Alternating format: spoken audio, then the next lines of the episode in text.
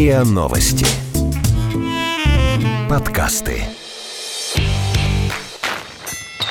Бей-беги. Беги. В спорте не все так просто.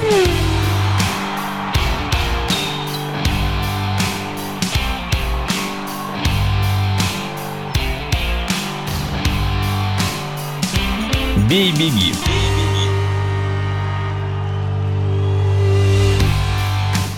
Здравствуйте, подкаст «Бей-беги». Рад предложить своим слушателям нового участника проекта. Из стареньких-то Александр Калмыков и Денис Косинов, Мы здесь. Здравствуйте. а новенький для подкаста – это Алексей Андронов. Добрый день. Разумеется, представлять Лешу особенно нет необходимости тем, кто интересуется спортом, что-то читает, слушает и смотрит касательно этого. Но все же скажу, что ныне Алексей обозреватель совспорта и комментатор Виасат. Напомню на всякий случай, что Лешина основная специальность – это футбол, а у нас и темка как раз соответствующая.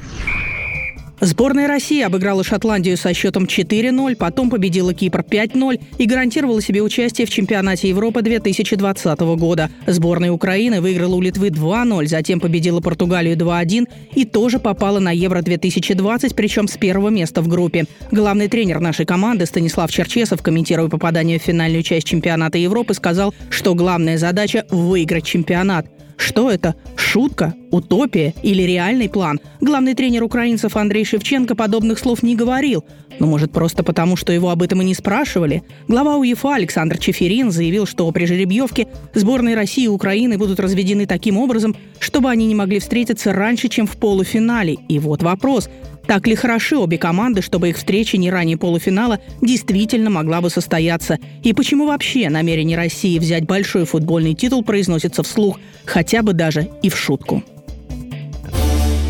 Итак, еще полтора года назад заявление любого человека на посту главного тренера сборной России по футболу о том, что его глобальной целью является победа на чемпионате Европы, прозвучало бы сущим анекдотом. Но после чемпионата мира это уже вызывает вопросы. Что это? Шутка? Утопия? Попытка отвязаться от назойливых журналистов? Или прям-таки реальный, выполнимый план? Что вы скажете по этому поводу, Леш? Я думаю, что это попытка отвязаться.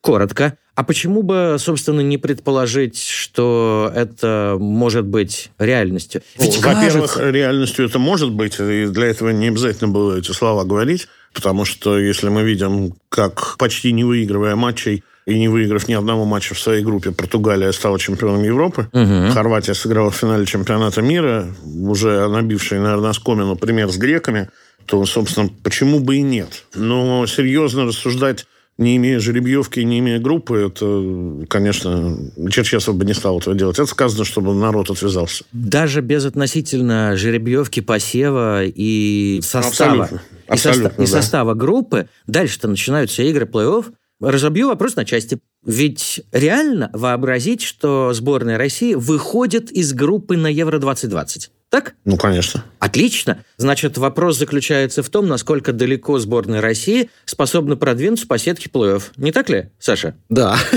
ну, это прописная истина, то, что ты сейчас говоришь. Чтобы выиграть чемпионат Европы, нужно не только выйти из группы, но и выиграть все матчи плей-офф. Да. Внимание. Спасибо, Кэп. Отлично. А теперь вопрос, насколько реально это. А? И у Мы меня- же видели при соответствующей вас обоих. подготовке, что сборная может играть э, в финальной части достаточно качественно. Тогда почему же ты считаешь, Леша, что эта реплика Черчесова была э, произнесена только бы, наконец, закончить вот эту вот конференц-сессию? Да не, не то чтобы закончить, э, скажем так. Этот вопрос э, снимает э, 10-15 других, которые ему бы сейчас задавали. А ну, а то, что спортсмен любой ставит перед собой цель победу, это, наверное, не секрет. Но и опять-таки, это же философия Черчесова. Он на протяжении всех своих интервью в последние пару лет, когда его поздравляют там, Поздравляем вас с выходом из группы на домашнем чемпионате мира. Он говорит, не с чем поздравлять, кубка в руках нет. Вот когда будет кубок в руках, тогда поздравите. Мы там отпразднуем 30 минут, а потом пойдем дальше к своей следующей цели. То есть это на самом деле реально его философия. Он не сказал ничего нового. Он каждый раз говорит, что победитель только один. Если ты сыграл в финале, да, это хорошо, но ты проигравший. А вот если ты финал выиграл, то ты победитель, и победителей запомнят. Кто занял второе место, никто не вспомнит. А вот кто выиграл... Угу. Нет, ну, Не кто знаю, занял не знаю. Я- второе место, конечно, все вспомнят, потому что финалистов чемпионата Европы помнят. Но, с другой стороны, это еще тоже такой месседж игрокам немножечко. То есть, чтобы люди не сошли с ума от этих результатов и счетов, а понимали прекрасно, что это только промежуточная остановка на пути, и главная задача еще впереди. Мне кажется, что не только футболистам это месседж, но и всем, кто вот сейчас сразу же начнет петь дифирамбы сборной, какая у нас великолепная сборная, какой классный Дзюба, какие мы молодцы и какие мы классные, и мы все можем. Черчесов сразу говорит, наша задача выиграть чемпионат Европы. Вот мы ее выиграем, тогда можете хвалить. А сейчас что хвалить? Понимаешь, когда... Это мощный инфоповод на самом деле, это пообсуждать, чем мы, собственно, сейчас и занимаемся. Окей. Нет, ну хвалить надо, потому что сделана хорошая работа. Я просто напомню, вы, наверное, не в курсе, что сборную Шотландии до этого с максимальным счетом обыгрывали 2-0 всего лишь. Это было, когда еще Лев Яшин выходил на поле в 1967 году. Хвалить можно, важно не перехвалить, А я- чтобы корона не выросла. Это немножко другая, как мне кажется, составляющая работы тренера с командой. Сшибать эту самую корону... с Сшибать корону будут бельгийцы, я думаю. Вот, об этом-то и речь. Я помню очень хорошо, как Гус Хидинг весной 2008 года на... Отличный пример, кстати, На Гусхидин. какой-то там пресс-конференции, если не ошибаюсь, перед очередным товарищеским матчем, уже вот э, имея в виду чемпионат Европы на Да, носу, у Хидинка были еще товарищеские матчи. отвечая на вопрос, э, а как вы думаете, Россия может ли выиграть чемпионат Европы, ответил, а почему, собственно, нет, даже шутил на эту тему, дескать, Россия вон Евровидение выиграла как раз в том году, но у него за плечами была хотя бы одна казавшаяся грандиозной победа со счетом 2-1 над сборной Англии в отборочном цикле. То есть вот он перед глазами был пример того, как сборная России обыгрывает топ-сборную, каковой постоянно принято считать сборную Англии. Нынешняя сборная России под руководством Станислава Черчесова обыграла только одну топ-сборную Испанию в 1-8 чемпионата мира в серии пенальти. Бельгийцам наши первый матч проиграли, и чем закончится второй, совершенно непонятно. Но даже если наши этот второй выиграют, то все равно будет повод сказать, что ввиду отсутствия спортивного интереса у обеих э, команд этот результат вроде как не следует э, воспринимать всерьез. Я это говорю к тому, что победа на Евро-2020 потенциальная предполагает, вот без э, каких-то сомнений, некоторое количество побед над топ-сборными. А сборная России пока таковых побед не одерживала. Разве нет? Тогда, собственно, на чем основывается утверждение, что это реально имеющаяся перспектива? Нет, но, Денис, Сейчас, секунду, Леш. обсуждать э, реальность в прикладном смысле слова, это уже другой разговор. А я о чем? Немножко. Я же тебе сказал, что Черчесов не стал бы этого делать сейчас, потому что не имея группы и ничего не понимая, каким будет возможным наш путь, э, рассуждать глупо. Поэтому э, достаточно проще э, так вот Вбросить? вбросить, да, и смотреть за тем, что будет дальше. Ладно, хорошо. Скажи мне, пожалуйста, виднейший в России знаток украинского футбола. Андрей Шевченко не высказывался ли часом о том, что цель сборной Украины – победа на Евро-2020? А между тем, команда, обыгравшая Португалию, действующего чемпиона Европы, по идее, как раз и есть реальный претендент на победу. Нет, конечно, нет. Все-таки надо понимать, что вот, ну, когда мы узнаем окончательный список участников, все равно будут две-три команды, которые будут стоять особняком. Это всегда так. Франция однозначно была, например, фаворитом на чемпионате мира. Точно входила в тройку самых главных фаворитов. Украина такая же сборная, как Россия. При определенной удаче сопутствующей, да, можем попробовать зайти далеко. В конце концов, на чемпионате мира и мы остановились э, в шаге от полуфинала. Украина в свое время тоже играла в четвертьфинале чемпионата мира с самим Шевченко, еще тогда игроком. Но ему, мне кажется, нет нужды такие слова говорить, как те, которые говорит Черчесов. Ну и вообще у них немножко как бы разная модель поведения. А почему Шевченко нет нужды произносить такие слова? Если не секрет. Я думаю, что к нему другое отношение общества. А вот социума. интересно, мне... Э, Понимаете, в данном- у Черчесова ведь, несмотря на все достижения, несмотря на чемпионат мира, все равно достаточно много людей, которые его недолюбливают. И которые при первой же осечке, который может стать матч с Бельгией, снова начнут поднимать какой-то негатив и задавать неприятные для него вопросы. Шевченко такой э, прелести в отношениях лишен. А потому то есть, что он э, икона А, настоящая. Неужели в столь горячим, гораздо на сильные реплики сообщества, как болельщики украинской сборной, нет ни одного, кому бы не нравился Андрей Шевченко, у кого бы он вызывал сомнения. Ну, может быть, и есть, но дело все в том, что как бы немножко другая ситуация, во-первых, в стране, а во-вторых, с чемпионатом, который очень сильно ослаб и просел. В-третьих, я говорю, что статус Шевченко все равно икона, даже для болельщиков Шахтера, например. Вот. И плюс еще ну, как бы у Украины есть весомое достижение, пусть на юношеском уровне в этом году, угу. но это выигранный чемпионат мира. И, между прочим, это не хухры-мухры достижения. Правда ведь? Ну, что значит не хухры-мухры? А то и значит, что когда Чемпионат мира в своей возрастной категории. Что Чемпионат мира всегда чемпионат мира. Да, разумеется. Ну, вот и все. А это имеет какое-то отношение к игре взрослой Пока команды? нет, потому что они слишком молоды еще, эти ребята. А разве это не воздействует на все и сразу? На общественное сознание, на боевой дух э, игроков национальной сборной. Это заводит, естественно, скажем так, взрослым футболистам есть чему позавидовать, и их это заводит. Но у России это нет этого. Мы, извините меня, на Олимпийских играх играли в футбол последний раз в 1988 году. Это Николай Толстых сказал как-то, что придя в Олимпийский комитет работать, я вспомнил, что футбол является олимпийским видом спорта. Мне вот э, интересно как раз в этой ситуации отношение к футболу в России и в Украине. Потому что сборная России – это такие императоры футбола. Они ничего не выиграли, но все равно каждый раз ожидание от сборной, ну, единственное исключение – это перед чемпионатом мира, когда абсолютно непонятно, во что играла сборная mm-hmm. по этим контрольным я, матчам. Почему каждый раз у вас ожидание от сборной? У меня в 2016 году было ощущение надвигающейся катастрофы. Ну как Что же? и случилось в итоге. Слуцкий. Э, Кто Слуцкий? Отборочный Помните, как цикл. последние матчи проходили? Да, но смысл же был в том, что вот пришел Слуцкий как спаситель и ну, за конечно, волосы да. вытащил, и вот сейчас мы попрем. Да, и сразу стал совместителем, по этой причине начал сходить с ума, и в итоге, что ЦСКА пострадал, что сборная пострадала. Точно такое же ощущение предстоящей катастрофы было в 2014 с Капелла. Я уже не говорю про 2002 год, когда... Япония и Корея с Романцевым. да, поехал Романцев. Поэтому... Нет, но это восприятие Алексея Андронова как человека, который понимает всю подоплеку в футболе. А у болельщиков... Ведь почему тогда были вот эти вот э, жуткие истории с машинами, которые там сожгли, да, разбили? Потому что страна не была готова к тому, что сборная может обос... Ну, конечно, страна была готова.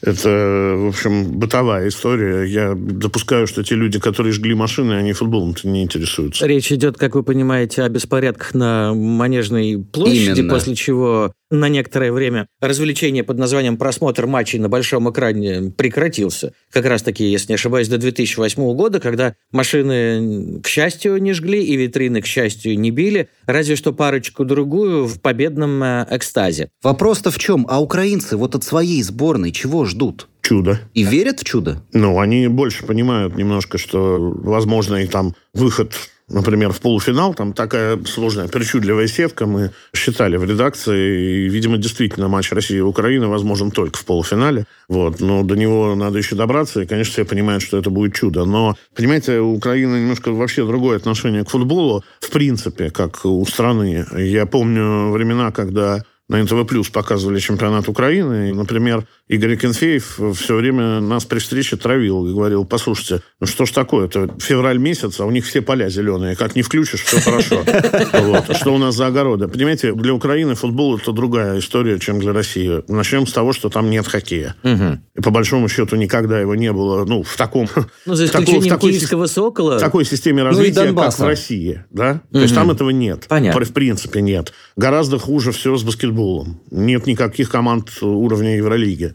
Поэтому футбол, естественно, там большее количество людей к себе привлекает и сам по себе больше внимания вызывает. И все же. Плюс, давайте говорить честно, что при уровне сегодняшнем жизни там футбол – это действительно очень серьезный социальный лифт. И отдушина для болельщиков, как не банально звучит это словосочетание. Ну да, да. И все же я спрошу вас обоих. Вот этот вот гипотетический полуфинал Россия-Украина на Евро-2020. О котором говорил Чеферин? Это абсолютно из области предположений. Это абсолютно реальная история. Так, блин, я никак не пойму. Вот вы мне оба говорите, что сборная России и сборная Украины не те команды, которые способны и должны, и могут, и обязаны, и с высокой вероятностью победят те две-три команды, которые, как Леша сказал, стоят особняком да? Но для того, чтобы попасть в полуфинал чемпионата Европы, какая бы там ни была группа у России и Украины, какая бы ни была сетка, им все равно хотя бы одну такую команду надо будет грохнуть на пути к этой гипотетической ну, и очень можно встрече. грохнуть так же, как с испанцами было. Я не считаю это победой. Это матч, который был сыгран в ничью. Вот и я как об этом с Хорватией. Вот. Но никто не отменял серии пенальти. Вы должны помнить, это не так давно было, когда Владикавказская Алания дошла до финала Кубка России, не забив ни одного мяча. Угу. Вообще. То есть все матчи заканчивались 0-0 и серией пенальти. Но даже для того, чтобы сыграть 0-0 с гипотетической Францией, Германией или Испанией, нужно уметь хорошо играть в футбол. Разве нет? Россия и Украина хорошо играют в футбол сейчас. И... Исходя из возможностей своих игроков. Черчесов же не случайно это все время повторяет, что мы исходим из того материала, который у нас есть. У нас нет в стране Криштиану Роналду и не будет никогда. И нет Лео Месси. Есть совершенно другое, как и у Украины. Вот. И, Почему? например, то, что Черчесов... В Украине, в Украине вообще-то играли в свое время два, нет, три обладателя золотого мяча, разве нет? Олег Блохин, Игорь Биланов, Андрей Шевченко. Сейчас Чем нет, не уровнем... сейчас нет такого игрока. Ну, то есть мы... В России тоже играл Лев Яшин, например.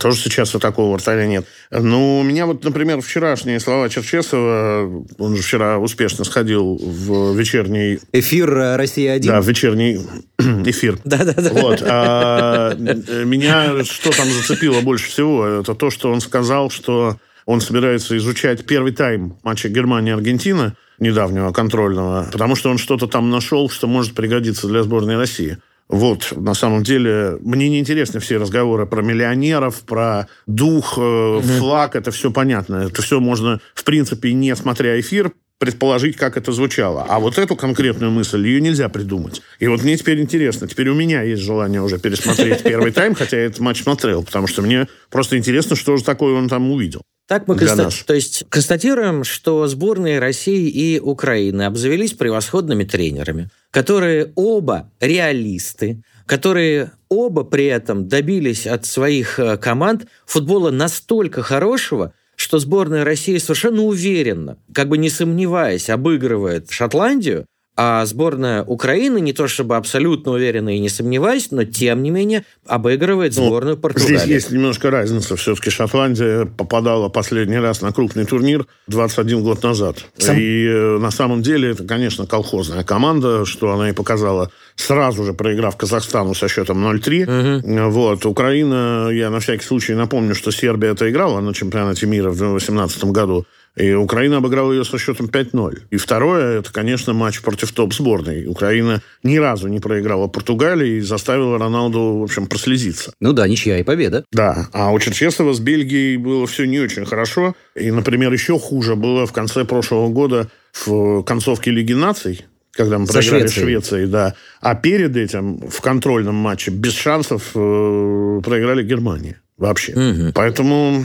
небольшая, но разница есть. Ну и все-таки есть еще одна разница между сборными России предыдущими и нынешней. Почему мы сейчас все восторгаемся сборной России? Да, семь побед подряд, но мы ведь привыкли, что с не самыми топовыми сборными мы мучаемся, у нас происходят разные мариборы и подобные казусы, а здесь Шотландия, давай заходи. Кипр, давай заходи. Сейчас ведь уже никто не вспомнит, что мы там с Казахстаном на силу 1-0 с голом на последних минутах. И с Кипром тоже очень тяжелая игра была здесь, в России, тоже 1-0. Все сейчас сосредоточились на семи победах подряд. Ключевое здесь, как мне кажется, сборная России сейчас обрела уверенность. Потому что если бы у нее этой уверенности не было, не было бы разгрома Шотландии и не было бы разгрома Кипра. И вот вопрос сейчас ключевой. Что будет с Бельгией? Потому что если проиграем крупно, то этой уверенности можем лишиться. А если, допустим, ничья или победа, вот тут могут вырасти крылья.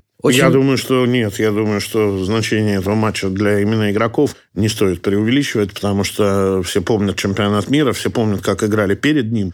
ужасной, когда там за неделю до чемпионата требовали Черчесова убрать вообще. Ведь говорили же, что если Черчесов не выиграет, по-моему, как раз товарняк с Бельгией же был, который 3-3. Да, это и прямо что... на трибуне Мутко сказал в присутствии Евгения Ловчева, что если матч будет проигран, мне придется Черчесова убирать. Но футболисты после чемпионата мира, они уже знают, что к турниру будет совершенно отдельная подготовка, другая. Это не та подготовка, которая будет перед матчем с Бельгией. Поэтому даже если они проиграют 0-5, я думаю, это их не собьет с мысли о финальном турнире. Ну да, с другой стороны, Уругваю тоже на чемпионате мира проиграли, а потом была Испания. А теперь осталось удостовериться через некоторое время в том, что сборная России вообще сыграет на Евро-2020, и что часть матча этого турнира таки пройдет в Петербурге, потому что на данную минуту это не факт. Правительственная комиссия утвердила заявки России на проведение сразу нескольких крупных международных турниров в ближайшие годы. Среди них Суперкубок УЕФА, чемпионаты мира по водным видам спорта и баскетболу, чемпионат Европы по гандболу и другие статусные мероприятия. Между тем, уже очень скоро должен появиться вердикт исполкома ВАДА по делу о возможных манипуляциях с базой данных Московской антидопинговой лаборатории. Весьма вероятно, что будет принято решение отстранить наших спортсменов от участия в международных соревнованиях и лишить Россию права проводить проводить большие турниры. Более того, из России могут быть отозваны мероприятия, которые уже делегированы нашей стране, в их числе несколько матчей Евро-2020 в Петербурге. Зачем чиновники тратят время и деньги, чтобы готовить проекты, бессмысленность которых может стать очевидна в ближайшие недели? И почему при этом никто не сомневается, что возможные санкции не коснутся участия России в чемпионате Европы по футболу и в качестве соорганизатора, и в качестве претендента на победу? Опять тебя несет в тему допинга. Да, меня опять несет в тему допинга, потому что приходится в сотый раз э, напоминать э, о том, что очень скоро ожидается решение исполкома ВАДА по поводу тех следов манипуляции, какие они обнаружили в базе данных Московской антидопинговой лаборатории. И среди возможных, возможных, подчеркиваю, последствий для российского спорта может быть отстранение всех российских спортсменов от участия в международных турнирах и отзыв о России международных э, соревнований. Я к тому, что давешнее сообщение о том, что правительственная комиссия утвердила заявки России сразу на несколько очень серьезных соревнований в обозримом будущем. Тут и, ну, вы слышали это перечисление, и плавание в Казани в 25 году. Пока же решение не принято, пока никто ничего не отобрал. Ты знаешь? Вот пока решение не принято окончательно, не закреплено на бумаге и не вступило в действие, ты можешь подаваться. Хоть 250 заявок подай на международный А потом, турнир. Э, Денис, а что ты ждал, что возьмут паузу, что ли, в ожидании решения ВАДА? Привожу пример. Он, правда, не из области правительственных решений, но много лет существовал детский турнир под названием «Кубок Александра Попова», легендарного пловца. Десять лет он со своими товарищами проводил плавательный турнир, Потом им надоело. Он даже в интервью говорил о том, что каждый год как день сурка. И в 2018 году в декабре они в Казани провели мультиспортивное мероприятие. Там по полторы тысячи участников из э, доброй дюжины стран, по-прежнему дети, соревновались то ли в пяти, то ли в шести видах спорта. И все так здорово получилось, что на 2019 год они запланировали аж 9 видов спорта, более двух тысяч участников, и все это, как вы понимаете, должно было называться международным турниром. Он так и назывался. Международные детские игры Кубок Попова. И вот вдруг, бац, пару недель назад, или, может быть, там, три недели назад, не помню,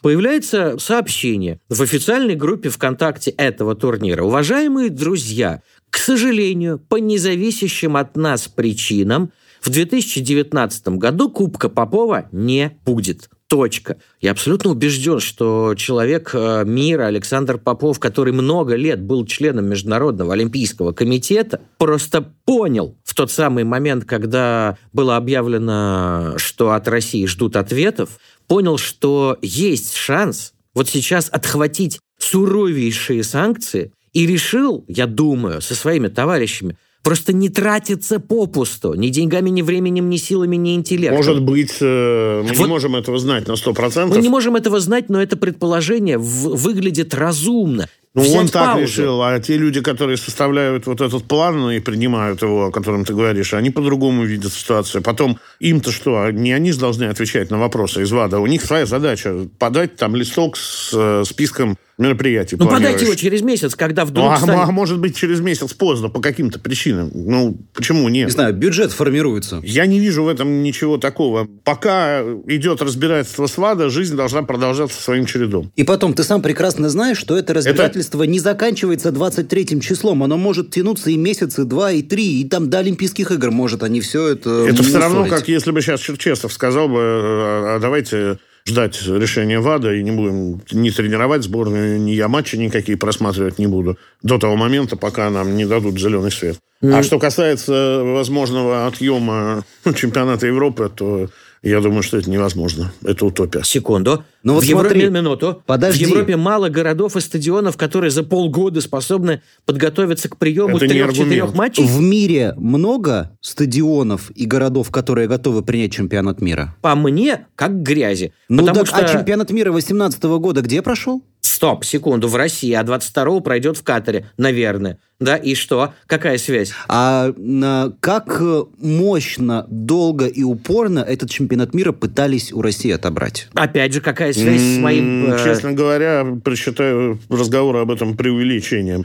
По-моему, никто всерьез ничего и не пытался Так отобрать. вот, мне кажется, что и здесь... Не надо, так сказать, не читайте до обеда в данном случае, в данном случае британских газет. Да-да-да. А, Так и здесь, мне кажется, что такая глобальная организация, как ФИФА, а УЕФА это все-таки, пусть Союз не обижается, но подразделение ФИФА глобальной футбольной истории, может взять в бараний рог, согнуть ВАДА со своими рекомендациями сказать, ребят, вот наше бабло, которое мы зарабатываем на футболе, а вот вы со своими рекомендациями шли бы вы лесом, это наша корова, и мы ее доем. Не получится. В соответствующих документах ВАДА на данный момент совершенно недвусмысленно обозначено, что решения, принятые исполкомом, Окей, абсолютно а может обязательно ФИФА выйти из списка подписантов антидопингового кодекса? не рискнет. Почему? Потому что они окажутся в... У НХЛ э, свой антидопинговый кодекс. Слушайте, вы ушли куда-то в Они Да, вот именно. плевать на. ВАДА хотели. Я... ну, ФИФА выйдет из э, пу- пула ВАДА. Во-первых, УЕФА это не подразделение. Конечно, ФИФА совсем другая история.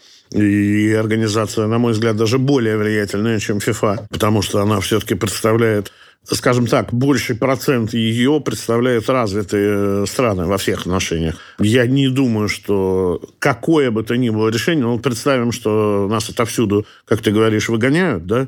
Ну и что? Дальше, давай представим, баскетбольная Евролига. Что, оттуда уходят ЦСКА, Зенит и Химки? Евролига... Прекращают играть? Э, нет. Вот Евролига, подобно НХЛ, не является подписавшейся страной. Уверен, Есть что она не подписалась? Абсолютно, Леш. Ты не представляешь, какое количество собак на тему допинга и соответствующих этому телодвижений я съел в последнее время. Но вернемся все-таки к твоему утверждению о том, что нереально, даже в случае... Я решения- думаю, не- я сказал не нереально. Я сказал, что э, этого никто не будет делать. Секунду. Вот выходит решение, да? У тебя аж голос задрожал.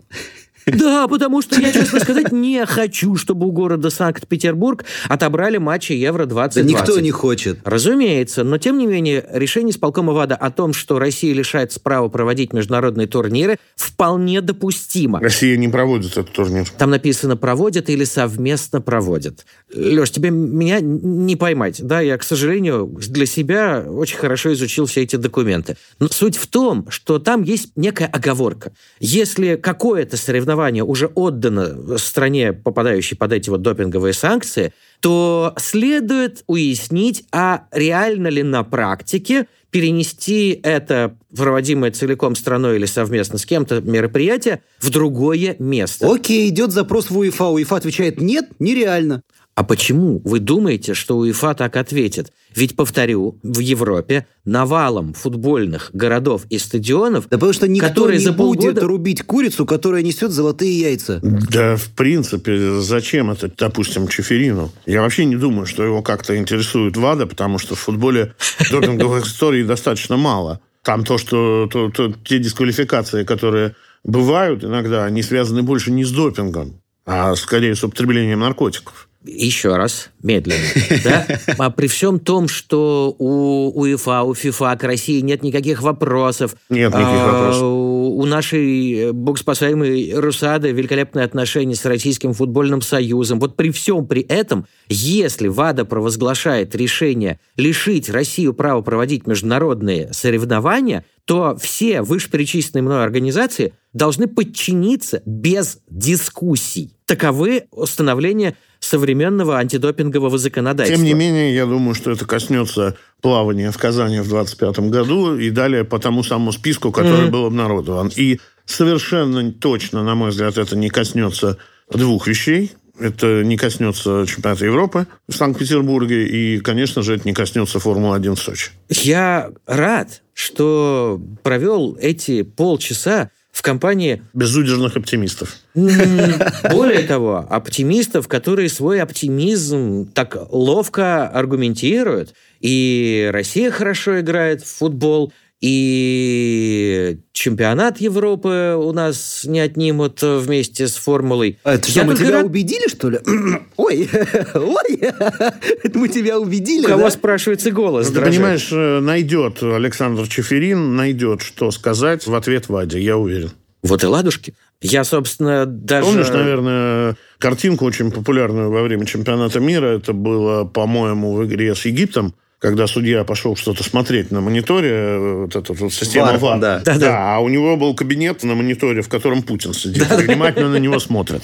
Вот э, я думаю, что где-то там надо искать э, ответ, почему Инфантино отказывался всерьез обсуждать лишение России чемпионата мира, и почему Чеферин, я уверен, не будет обсуждать чемпионат Европы в конце концов, какая мне, как болельщику, разница, что приведет э, к тому, что оптимистические прогнозы Александра Калмыкова и Алексея Андронова сбудутся? Я буду лишь рад этой сбыче мечт. Это был подкаст «Бей, беги». Благодарю Александра Калмыкова, Алексея Андронова. Леш, заходи. С удовольствием. И до встречи. «Бей, беги». В спорте не все так просто.